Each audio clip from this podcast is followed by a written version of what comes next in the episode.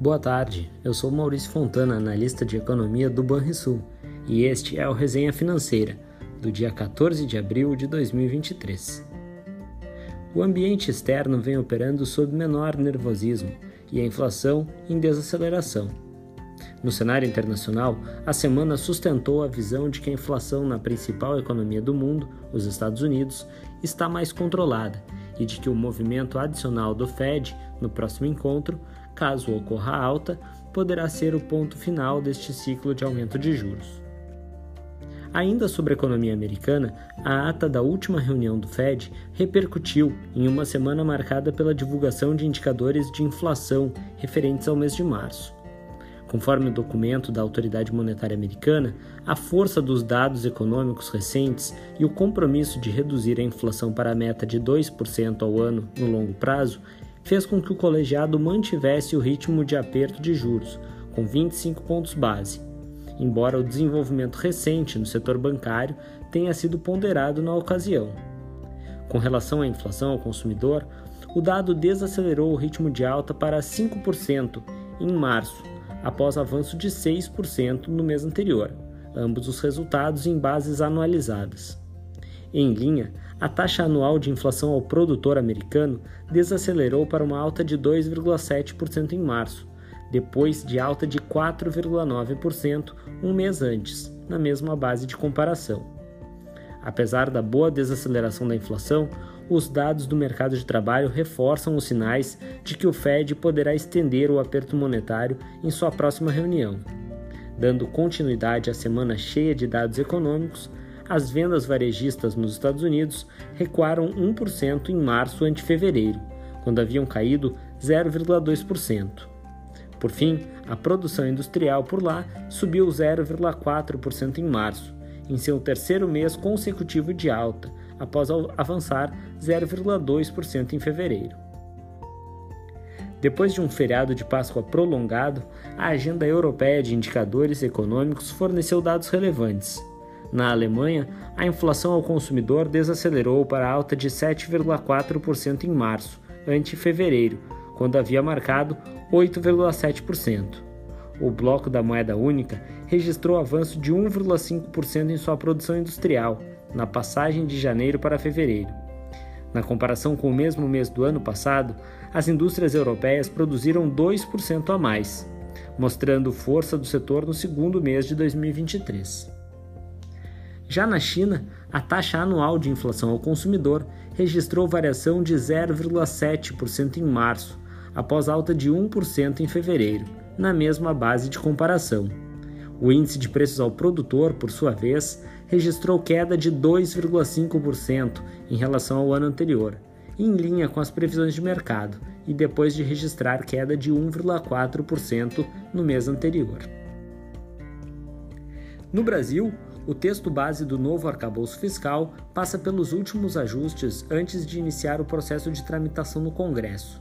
Enquanto isso, a agenda econômica trouxe o resultado do IPCA de março, além de dados do varejo e do setor de serviços referentes ao mês de janeiro. Sobre a inflação brasileira, o IPCA subiu 0,71% em março ante fevereiro ficando abaixo das expectativas de mercado, que apontavam alta de 0,77%. Com isso, o país passa a ter uma inflação acumulada de 4,65% em 12 meses, ficando dentro dos limites da meta de inflação para o corrente ano. O principal impacto veio pelo aumento de 8,3% da gasolina, representando alta de 0,39 ponto percentual no índice total. Embora nossa projeção para o início do ciclo de corte de juros não tenha sofrido alteração, acreditamos que as boas notícias sobre o indicador de inflação tendem a favorecer um cenário mais benigno no campo da política monetária. Ainda sobre o tema, o IGPDI registrou deflação de 0,34% em março, após um avanço de 0,04% um mês antes.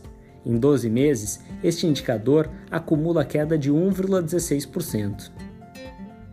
Além disso, o volume de vendas do comércio varejista subiu 3,8% em janeiro, na comparação com dezembro. Em 12 meses, o indicador acumulou alta de 1,3%.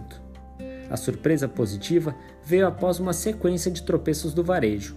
Por outro lado, o setor de serviços recuou 3,1% em comparação com o mês passado.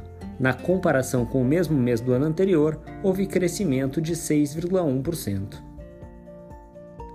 No mercado financeiro, os mercados ainda digerem a perspectiva para o rumo dos juros nos Estados Unidos, após a desaceleração da inflação de março e a previsão de uma leve recessão em 2023, indicada na ata do Fed. Diante desses desdobramentos, o índice americano SP500 acumulou alta de 0,9% até a tarde de sexta-feira, no acumulado da semana. No mesmo período, o principal índice da bolsa alemã subiu 1,7%. No mercado financeiro, o quadro mais favorável da inflação americana motivou uma ampliação da migração de recursos estrangeiros para o Brasil, em busca de oportunidades. O efeito deste movimento foi percebido na semana com o recuo de 2,6% do dólar ante o real e o avanço de 5,1% do Ibovespa até a tarde desta sexta-feira. Os bons ventos internos permitiram ainda uma descompressão das taxas de juros nos vencimentos mais longos no mesmo período. Entre nossas projeções para as principais variáveis macroeconômicas, o PIB deve crescer 0,9% em 2023 e 1,8% em 2024. Já para o IPCA, nossa estimativa atual é de alta de 5,87% neste ano e de alta de 3,76% em 2024. Assim, a Selic, no final deste ano, deve encerrar em 12,75% ao ano, sendo reduzida gradualmente até chegar em 9% no final de 2024. Na agenda de indicadores da próxima semana, tem destaque na segunda-feira uma nova edição do relatório Focus, com as projeções macroeconômicas coletadas pelo Banco Central. Além disso, teremos a divulgação no Brasil do IGP-10 de abril e do IBCBR de janeiro. Ainda no dia 17, teremos na China a divulgação da variação do PIB do primeiro trimestre, além da produção industrial e das vendas do varejo em março. No dia 19 é dia de variação da produção industrial no Brasil de fevereiro. Já no exterior, teremos a evolução do índice de preço ao consumidor na zona do euro e a divulgação do livro bege nos Estados Unidos. No dia 20 é a vez da sondagem industrial no Brasil referente a março e dados de pedidos de auxílio-desemprego nos Estados Unidos e de confiança do consumidor no, na zona do euro. Por fim, no dia 21 é dia de divulgação de PMI composto, as preliminares para Alemanha, Estados Unidos e zona do euro. É isso, pessoal. Um ótimo final de semana e bons investimentos.